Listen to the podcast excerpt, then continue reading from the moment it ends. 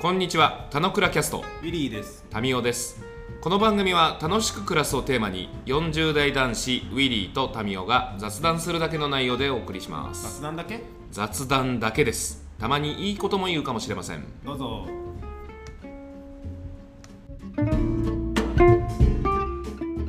はい、おはようございます。おはようございます。うん、いい声だね。えー、っと、はいって必要でした。はいって必要です。これ必要でしたあっそうてなの、俺逆になんか民になんか聞いて、別にそれ必要かどうかじゃなくて、この勢いだから言った方がいいよって言われて、ああ、なるほどって思って。はい。おはようございます。なんだけど、はいには実は意味ない今、。今もう、はい、はいって言えてなくないはいになっちゃってる。言えてんだけど、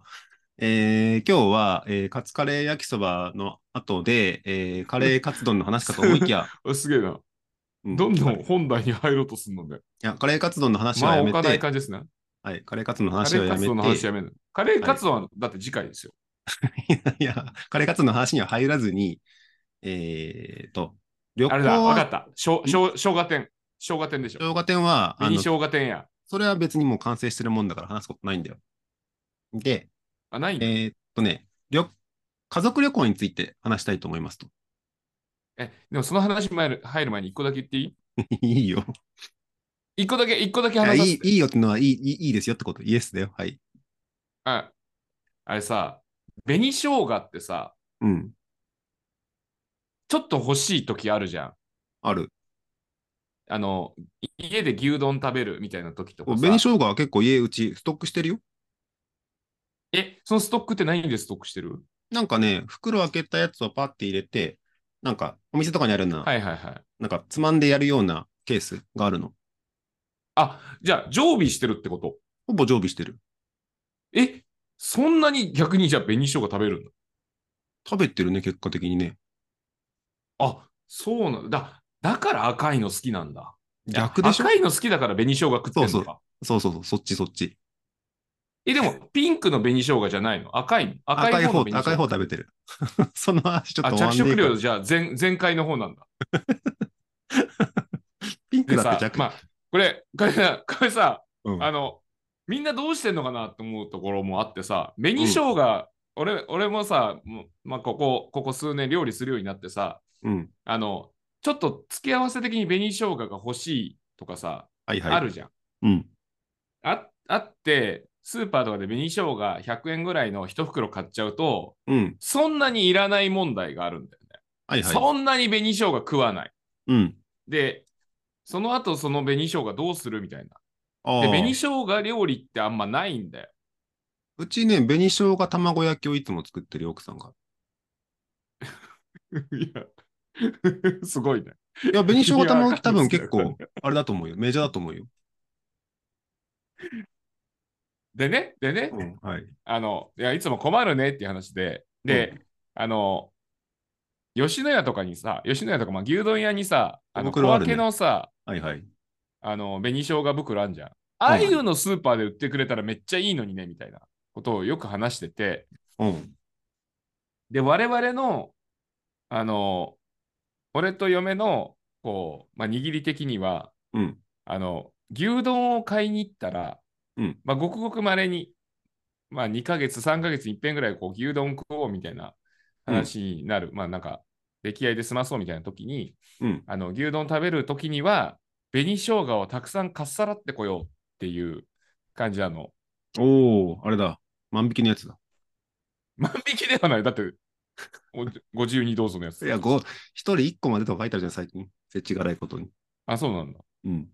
で、俺昨日、昨日ちょっと夜撮影あって、で、俺うん昨日ご飯当番の日で、ご飯作れないからちょっと出来合いでっつってて、あじゃあ今日久しぶりに、じゃあ牛丼ねっつって、うん。で、 嫁からすかさず、うん紅生姜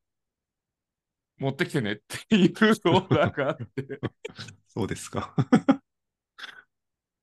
でも昨日ガサッと取って、うん。あの、ちょっとホクホク顔で帰ったの。うん。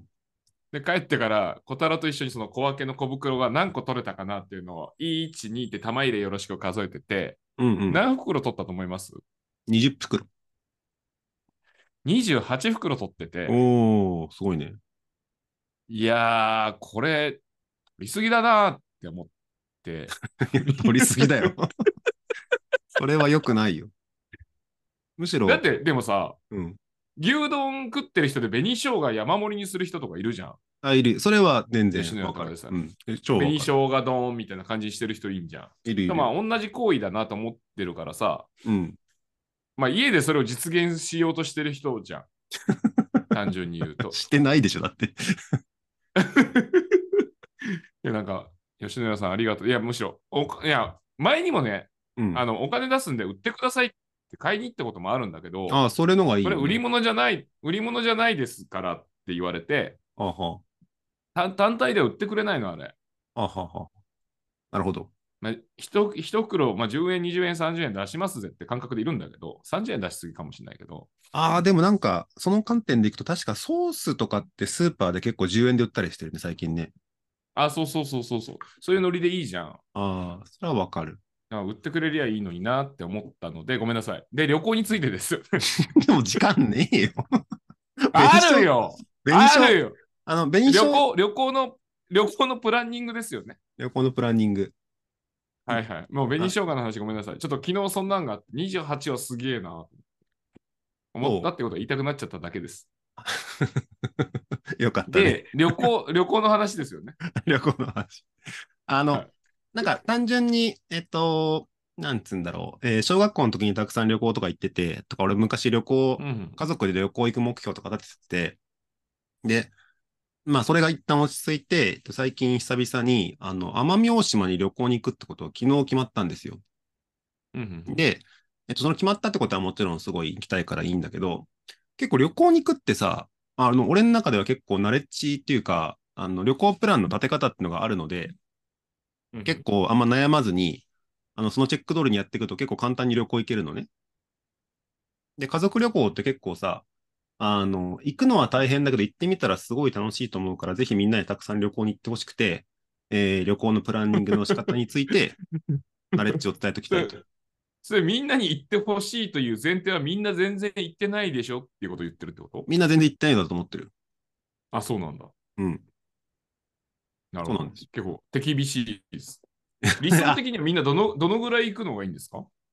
年ね何回行くのが理想年に3回ぐらいじゃない年に3ぐらい行ってんじゃないですか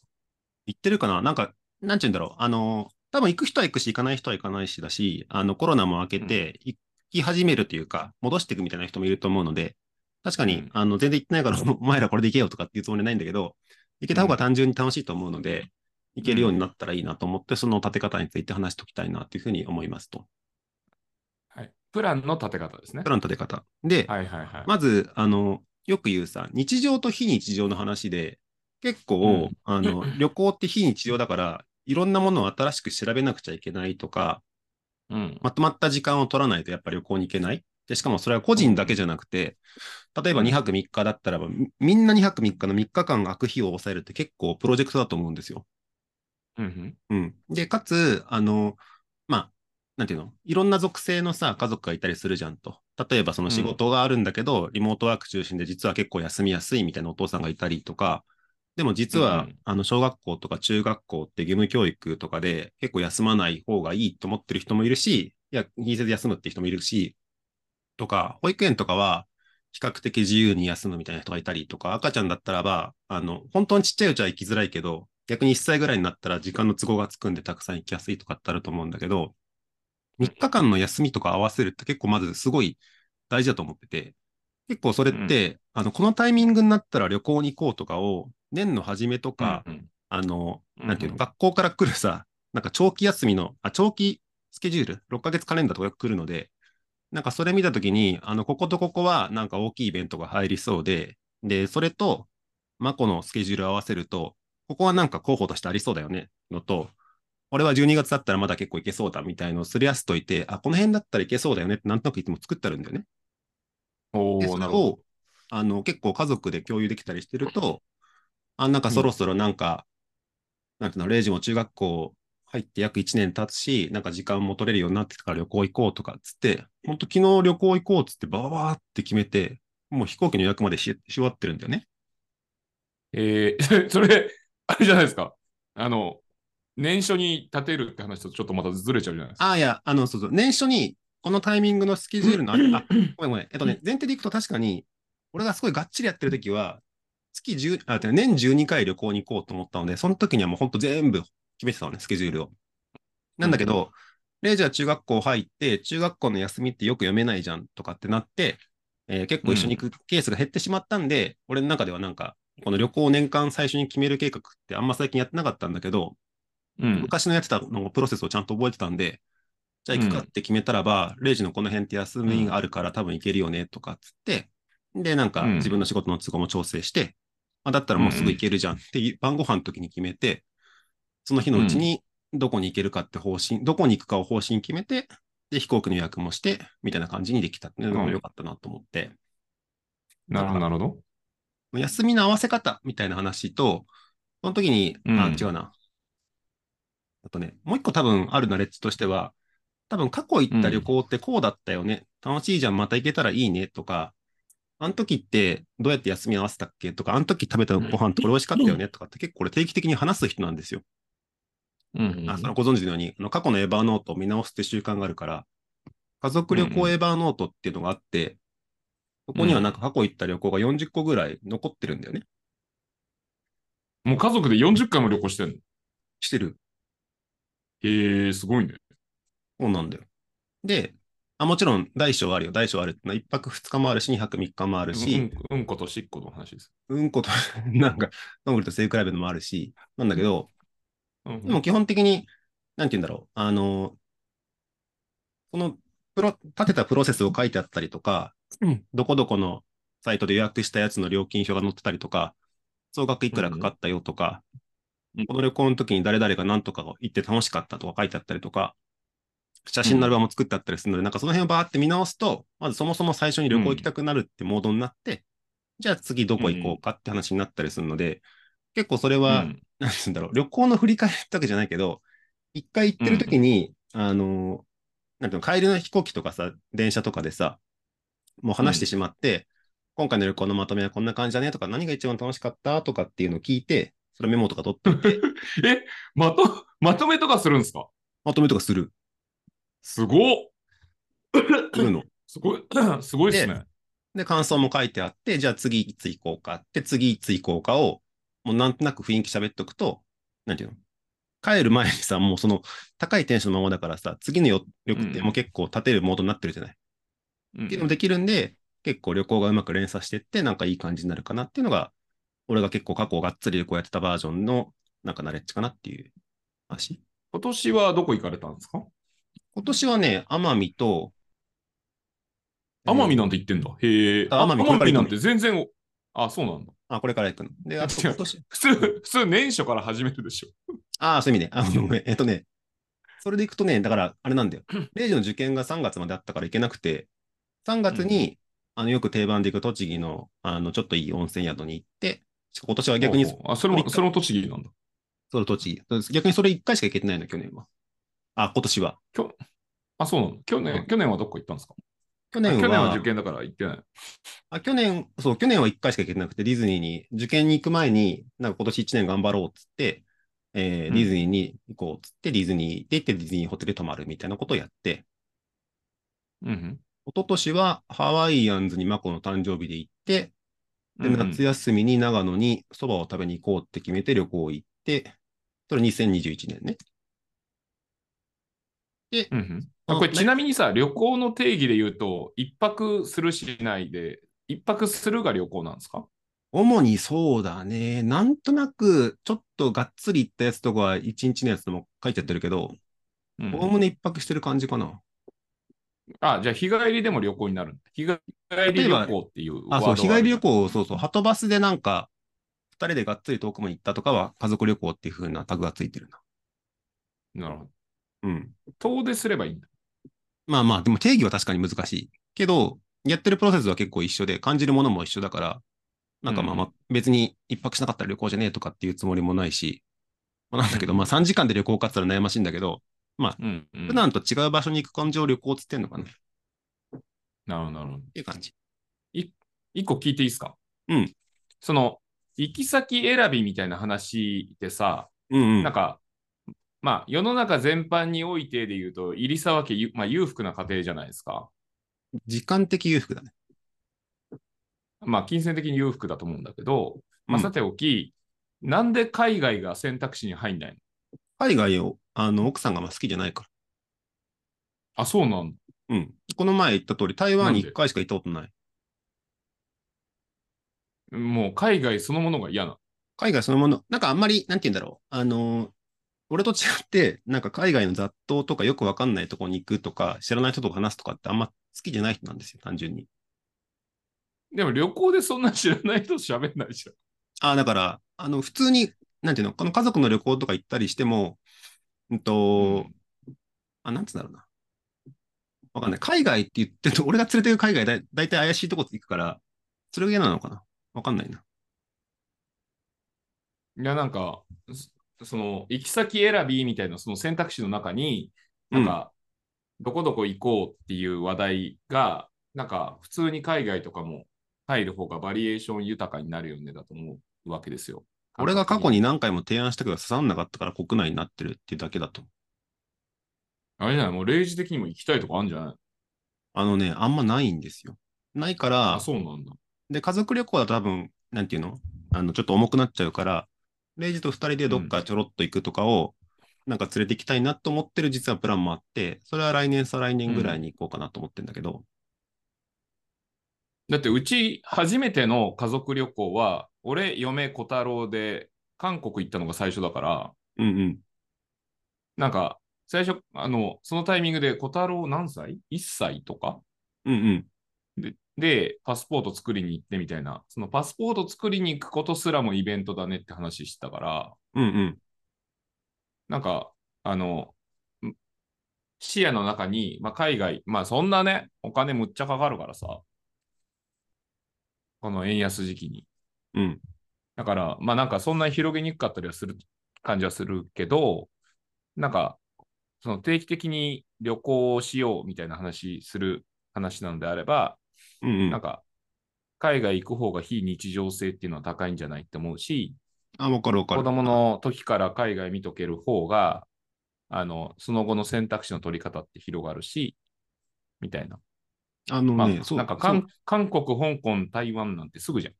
うん。上海そうだと思うかさ。アジア圏において。そ うそう。なんかね、それは確かに言われて面白いなと思い出したんだけど、あの、家族旅行目標年12回やってるときに、俺、海外旅行目標年4回ってやったって言ってたんだよね。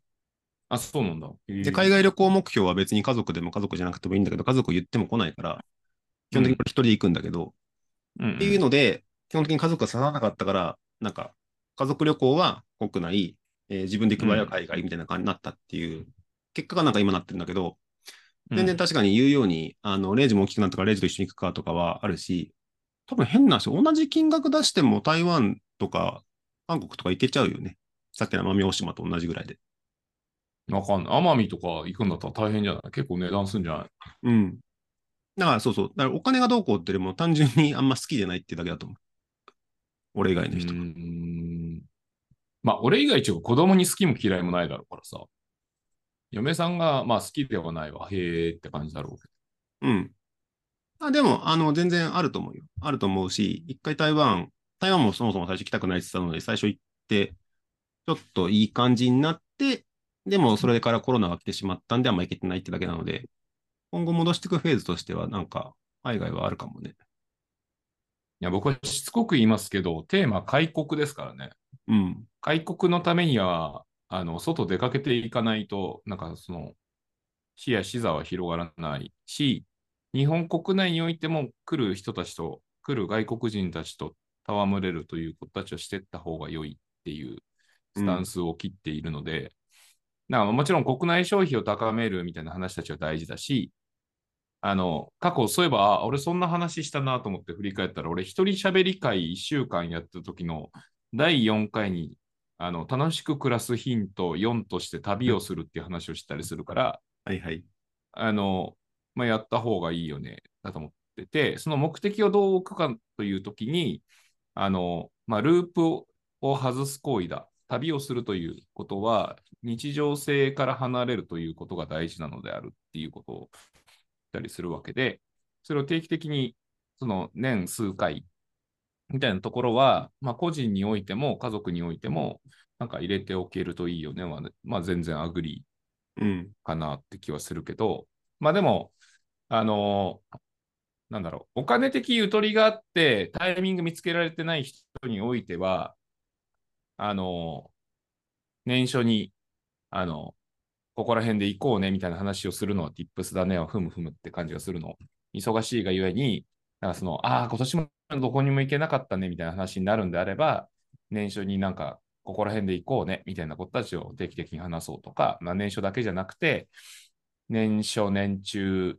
ぐらいに、あの、今年はどうだ、みたいなこれぐらいにできんじゃないのって話をもう行く前提の上でタイミングを合わすって形に、それぞれのファミリーで話するといいんじゃんはあると思うけど、うん。あの、なんか、向かってくる未来的な話っていうとさ、うん。なんか、お金的にいけないよねって話が、なんか、往々にして起きることたちってあると思ってて、うん。あのーもう、不況、不況という、なんか、すげえモンスターが、本当に、そろりそろり近づいてきてる感じを受けるからさ、うん。あの、だからなんか手放しに、その、どっかい行こうぜって、なんか、なかなか言えない感じにもなってくんじゃねえかなって気はしたりししてるけどね。うん。まあ、それはそうだね。えっと、アミのさっきの話への、なんか、問い、問いへの答えでいくと、なんか多分変な話、うん旅行ってのは俺多分メタファーだと思ってるね。な、なんでもいいと思ってんの。なんか家族でいろんなことしたら楽しいじゃん。の中の分かりやすい手段が旅行なんだけど、なんかさっき言ってくれた、年始に話すっていうのもそうだけど、年始、まあ何らかそれこそどっか行ったりとか実家行ったりするときに、帰り道に話すといいじゃんと。で、その時に、あの、ただしりとりとかやってるんじゃなくて、今年1年どんな1年にしたいかとか、だったらここで旅行行こうとか話せるといいと思うし、同じく5月のゴールデンウィークでもなんか行った先で話したりするのもいいし、行かないにしても次はここに行こうねとかって話すのもいいし、それをなんか毎回毎回なんか話してると、なんか単純に家族としてチームとしていろんなことできて楽しいじゃん。で、その時に、まあ旅行だったら旅行でいいし、来年わかんないけど、マコがボーイスカウトで進級するからこれに対してもっと頑張ろうでもいいし、なんかそういうのを家族で話して、なんかそういう、まあ新しい言い方したけど、別に新しくなくてもいいかもしれないけど、なんかこういうことやろうねとかが話してると、なんか単純に楽しいかしらっていう感じなので、あんまだから、なんつうんだろう。旅行の話はしたんだけど、俺はその話すプロセスになんか価値を置いてるのかなって思った、もしたな。ああ、なるほどね。別側面の話ね。うん。まあ、俺はなんか非日常性だということがキーだと思ってるので、あの、逆名、なんか行く場所が、あの、遠かろうが近かろうがっていう感じだったりするので、日常的なこう、同じことの繰り返しみたいなものからは外した方がいいよね、だったりするから、なんかそこを観点で言うと、まあなんか近場でなんか安く行けるコースがどうしたらみたいな話でも全然いいかなって思ったりうん、わかる。なんかそうそう。だから非日常ってやっぱすごいテーマだと思うんだよ。なんか、これ良くないなと思って、あえてそれは外そうにし、外そうとしてるんだけど、例えばなんか昔沖縄行ったじゃんと。あの時の店ってすごい良かったじゃんと。また行こうよとかってレイジが言ったりするの。うん。で、今回もそうやって言ってきたの。なんだけど、うん。別にそれって、 あの、 え意味ねレえイジから。レイジそ、そういう性格だよね。うん。で、それ意味ないから、それは嫌だよと。だから、え、なんで意味ないいや、だって、基本的に同じものを確認しに行くだけでしょ。それってあん、あもちろんその人の旅旅行感っていうか、あの、あるかもしれないけうど、ん俺にとってはそれあんまり別に行ってもしょうがないから、だったら新しいとこ行こうよとかっつってて、でも、当たり前だけど、そんな引き出しってたくさんあるわけじゃないからさ、じゃあパパはどういうところが行きたいのがいいのって言われて、なんかちょっとずつ、うんなんていうのボールを投げてって、あのだったらば、えっと沖縄じゃないけども、もう少しあの近くの九州に行こうよとかって、最初九州の話をしたんだけど、九州の地図をバーって見てるときに、あれ、奄美大島って結構近くにあるねって言って、で奄美大島見てると、奄美大島行くのもいいねっつって、で、久子は九州見てると、鹿児島で酒とか飲めるといいねと言ったんで、だったら鹿児島から、あ、違う違う、奄美大島から鹿児島ってフェリーとっての知ってたから、それ組み合わせればうん2泊3日で、えっと、うん1泊をフェリーの中で過ごすとかもできて、これ楽しいじゃん。とかってこれどうっつったら、それいいじゃん、いいじゃん、行こう行こうってなって、ずるずるってなったんだけど、なんか言うように、なんかど、どこを、何を目的にどこに行くかとか、多分話すのもすごい意味があることだと思ってるので、なんかそこが結構、うんうん多分楽しいんだろうなっていう感じかな。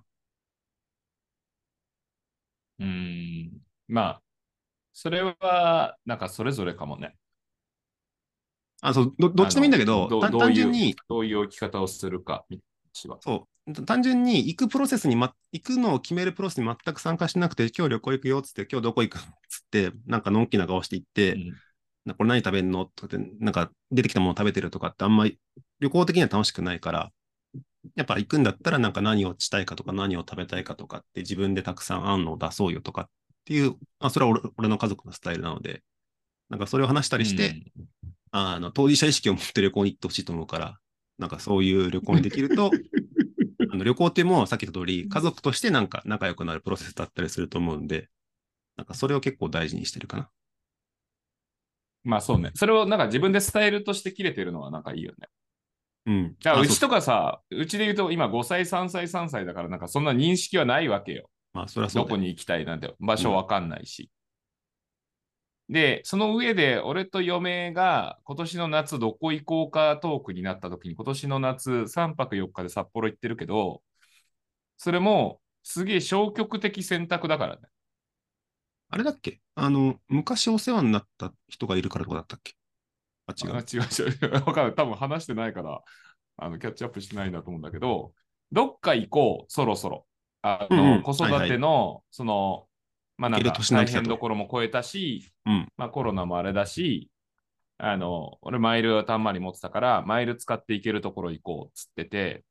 で、最初もともとは韓国旅行しようっていう話をしたの。嫁韓国好きだから。うん。なんだけど、韓国に5人で行くはちょっとしんどいねと。うんうん。そもそも。あの、子ず、ま、子連れで5、あの、大人が3人を見るスタイルで行くのなかなかしんどいし、それは言語が通じないところでっていうとなかなかだなと。食事も大変だし。じゃあもう海外はやめようっつって、で、じゃあ国内でって考えますと。で、国内旅行もさ、俺も嫁もまあ、あの、まあ、アラウンド40になったら、まあ、それなりに行ってんじゃんねと。うんうん。で、俺はもともと高校の頃から旅行をずっとし続けてきたりししてるわけで、まあ、方々行ってますぜっていう時に、初めて01で何かを知ろうみたいな、ここどんな感じなのか見てみようみたいな感じなのであったら、旅行ってなんか行く意味とかって見出しそうなんだけど、うん。もうなんかある程度の場所はさ、わもかるわ。う2回目、3回目とかになってくる中で、そうね。こう、触手を動かす場所ってないねって話になったんだよね。うん。で、俺、なんか最近全然行ってねえなと思ったから、福岡行きたいって最初、俺の第一希望福岡だったんだけど、うん。嫁から福岡行って何すんのって言われて、 うん。返せないん だよね。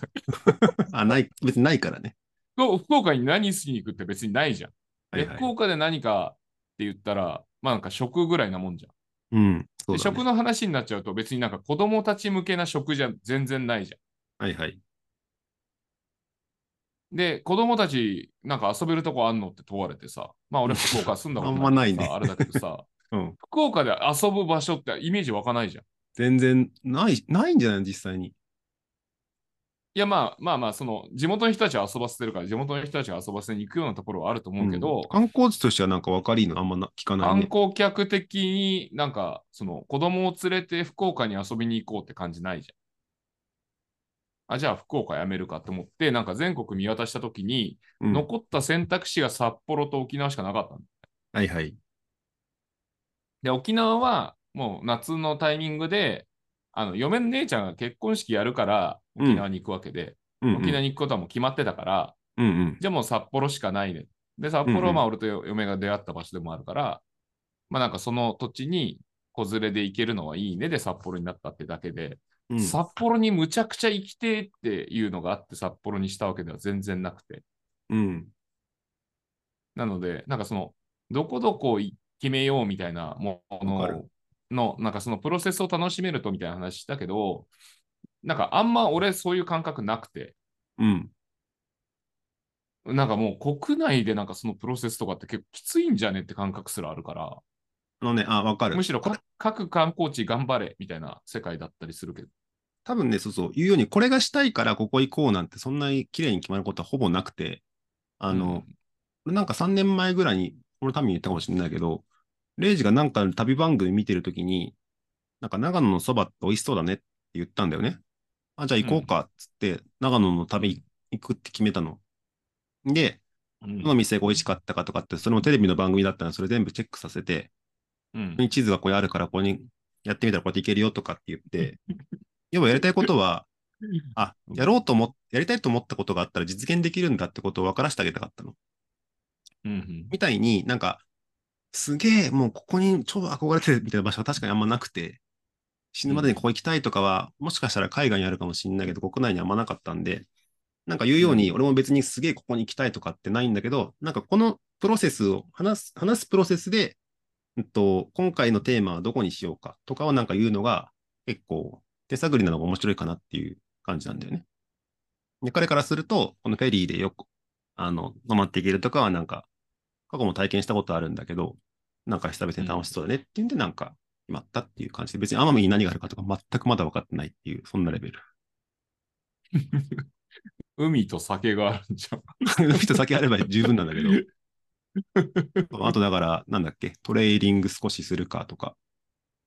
なんか、うん、カヌーでも乗るかとか、そんな感じ。うんまあなんか、あのーそういう、これ行きたい、これ見てみたいみたいな、こう、触手を動かせる者たちを、まあ各地域的にもっと頑張っていくっていう子たちが多分事業者側のなんか頑張りどころな気はするし、まあ、一般的な、こう、我々消費者目線でで言うと、まあ、非日常性を日常性の中に組み込んでいくということは必要だという前提に立って、あの、旅行をちゃんと計画しようみたいな。もしくはまあ旅行をあそろそろ行ってないから行こうみたいなそういうスタンスの切り方を持っておくということはなんか重要だは、まあ、ことこの田野倉っていう、えーそうね文脈においても、まあ、至極大事なことじゃねえかな。まあ、まあ、完全に手放しでアグリーだ。楽しく暮らすヒント4だからね。はい、真ん中ですね。うん。あの、本を読むことと映画を見ることと人に会うことと旅行することは大事ですから。日常的にちゃんとそれが組み込まれてないとダメですから。うん。そう思う。なんか、そうそう、多分、タミが言ったのと俺の観点で解釈すいるや、と。映画、映画見て、映画見ていやいや、え映画は別にあれなんだけど、本を見て、人と会って、こういう情報とかってあるじゃんってなって、あそこって行ってみたいねって多分結構多くの人が思ったりすると思うんだよ。その時に、あ、じゃあすぐ行こうよって言えるのって結構素敵だなと思ってるんで、なんかそこが結構、レイジもなんか年頃になってしまって、デブ症になってしまったんで、なんか現代っ子だよね。なんかの情報を見たときに、なんか YouTube の動画見て満足するんじゃなくて、あだったらそれ確認しに行こうよっていう方がやっぱいいんで、なんかそれは、なんか親として、なんていうの、そういうもんだじゃなくて、なんか連れ出すっていうのをやりたいなと思ってるので、なんかそかつその観点で海外ってなんか最近諦めてたけど、ちょっと扉を叩いてみてもいいかなと思ったわ。でも、大噂で聞いたけど、この夏に家族4人でハワイ、なんか3泊とか4泊した家族がいて、 100万じゃないうん、総予算100万っつってそうだよね。わかるた。。うん。うん、わかっる。て思うと、うんひるむよね。ひるむね。一発100万かーってひるむよ。で、でも、飯沢さんはハワイ行かない人だから。 行かない人、 そこそうは置とてそう。あ、だから、ハワイ。ハワイアンズな場合じゃないから。ハワイあ日そう本だから。グアムで50万でいいかなと思っちゃうし、ハワイだったらハワイアンズでいいと思っちゃうんだけど、言うようにでもね、ハワイアンズもハワイもね、やっぱ日常になっちゃうと良くないと思うんですよ。結構、なんていうのあ治安も良くて、観光地に優しくて、で、飯がうまくて、でも高いとかって、なんかあんまり、まあ、非日常かもしんないけど、なんか普段やってる贅沢をさらに贅沢してるだけなんて、あんまり俺意味ないと思ってるんで、なんかもっと、もっといやい貧や、乏もう人生後半戦の人は別に01に集中しなくていいって俺は全然思ってて、うん。子供に01を提供できればいいんじゃないですか。あ、そう、子供にゼロイチ提供するときに、なんか初めての海外がハワイだったとかって、なんか別にその人のね、ご家庭の価値観だからいいんだけど、なんかそんな苦労がなくハワイなんて行けるもんなんだって思ってしまうのもなんかあれなんで、もっとなんか貧思っ乏て旅し行ましえて。たらだって動動きやすいじゃん。いや、分かっ今後てる。の大人になった時の感覚として。いや、分かってる。わた俺は単純に子供の頃は貧乏旅行した方がいいなと思ってるだけなんで。それは私の価値観です。まあ、そんな話。はい。はい。じゃあ、奄美大島楽しまれてください。いつ行くんですか12月の末だね。最終週。あ、そうなの。年越しを奄美でって感じだ。年越さない。あ、年は越さない。年は多分、実家に行った方がいいと思うんで。なるほど。まあ、それお金の観点もあるなし。な何泊ぐらい2泊ぐら3い。日。2泊2 3泊日。 3日。うん。あは楽しまれてくださということで、えー今日は、えー家族旅行のプランニングについてでした。い。 結構長え な。長えタイトルだ旅行についてじゃなな。いと旅思う行。についてって言ってたのに。いや、家族旅行のプランニングにプつラいンてニングについて。で、長くなったな。です。ぜひ年末年始に向けてまだ間に合うんで、動いていきましょう。今日も雑談にお付き合いいただきありがとうございました。雑談って楽しいですよね。今日も楽しく暮らしましょう。